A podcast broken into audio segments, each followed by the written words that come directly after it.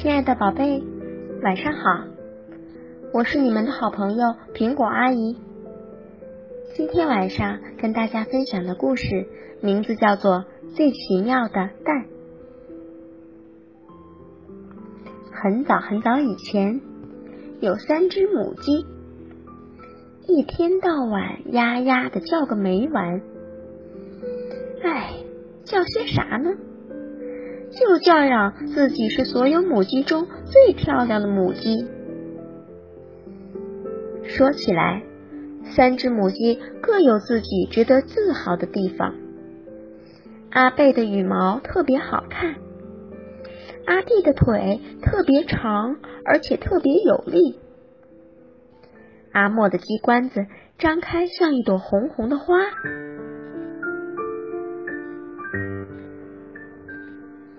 三个都说自己漂亮，究竟谁最漂亮？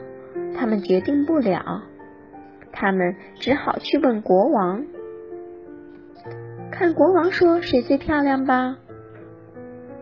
国王说：“长得好看不好看并不重要，重要的是你们都会做些什么。你们三个哪个下出的蛋最奇妙，我就封谁当公主。”这下，皇宫的庭院里可热闹了，因为全国的母鸡都到皇宫里来争当公主了。阿贝用嘴梳理梳理羽毛，蹲在湿漉漉的草地上。过了一阵儿，他咕哒大叫了一声，站起身走了开去。这个时候，大家看到草地上躺着一个蛋。白净、椭圆，就像磨得光光洁洁的大理石，莹莹的发亮，好看极了。这是我见过的鸡蛋中最完美的蛋。国王高兴地说：“所有的母鸡也没有不赞成的。”现在看阿弟的了，大家都为阿弟感到不好受。因为阿弟不可能下出一个比这更完美的蛋，不，阿弟完全不可能的。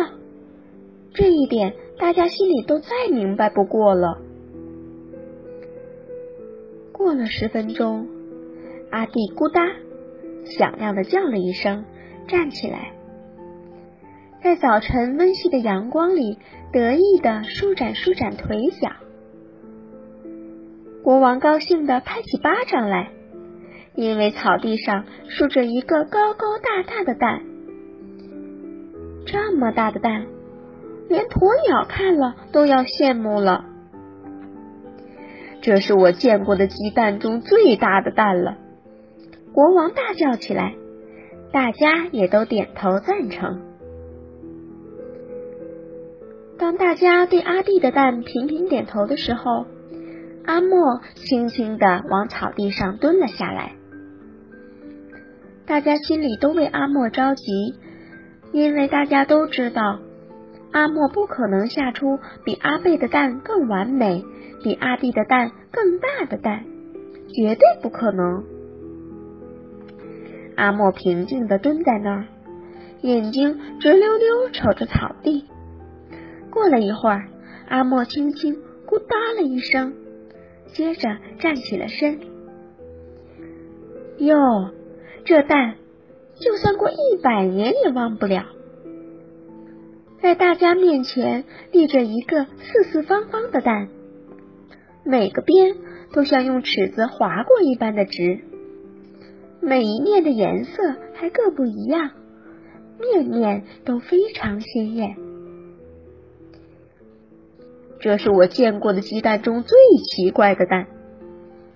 国王高兴的说出了他的意见，大家也没有不点头赞成的。